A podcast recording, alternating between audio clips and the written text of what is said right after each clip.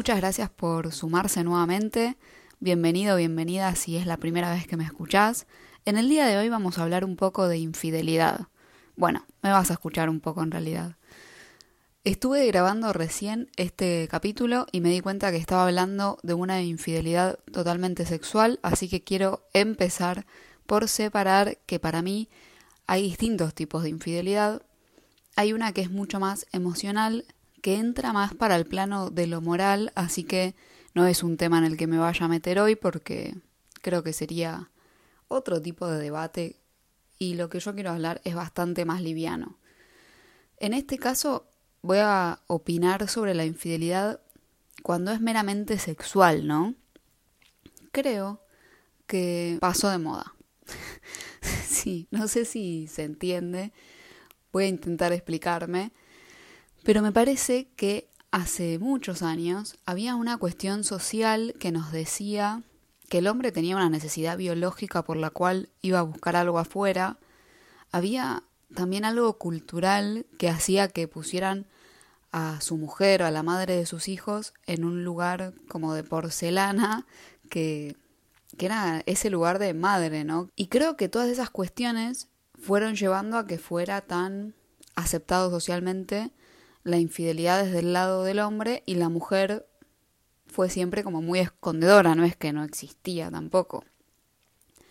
En esta época me parece que la diferencia es que hay mucha más información, mucha más conciencia, también todos llegamos a relaciones más formales teniendo otro tipo de experiencia. Entonces ahora ya empezamos ese vínculo sabiendo que el otro o la otra va a tener ciertos deseos que son inevitables. Básicamente a lo que quiero llegar es que me parece que estamos en una era en la que pareciera que estamos hiper comunicados porque hay muchos medios, pero en realidad no estamos hablando las cosas importantes. Esa es la sensación y lo que quería traer a este episodio de hoy era el diálogo. Siento que muchas veces este tipo de infidelidad se da porque hay cuestiones que no se pueden hablar con la pareja porque no las practicamos. Es como si subestimáramos al otro y creyéramos que ciertos deseos, fantasías o querer abrir la pareja o lo que fuere, cuando estamos hablando de algo meramente físico, me va a rebotar y va a ser negativo o me voy a tener que separar y creo que hay un montón de veces que eso nos limita y no podés saber realmente qué opina el otro, porque vos te quedás con esa idea de que no va a poder pasar, entonces ni se piensa en hablarlo. Así que básicamente mi idea de hoy es preguntarte o hacer que te preguntes si estás hablando las cosas importantes con la gente que tenés cerca. Este fue el tema para traerlo, pero lo podemos llevar a otras cosas y también a otros vínculos.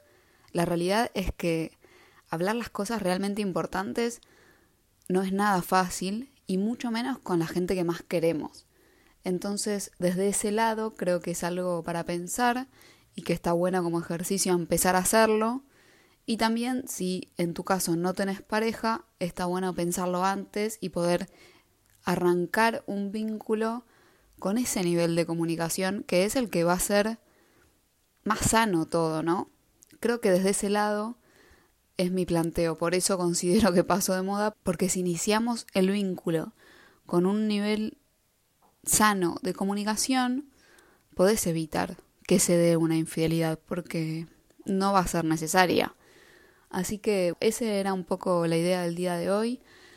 Espero que en algo te sume y si no que te entretenga. Así que nos volvemos a encontrar en la próxima. Muchas gracias por escuchar. Hasta luego.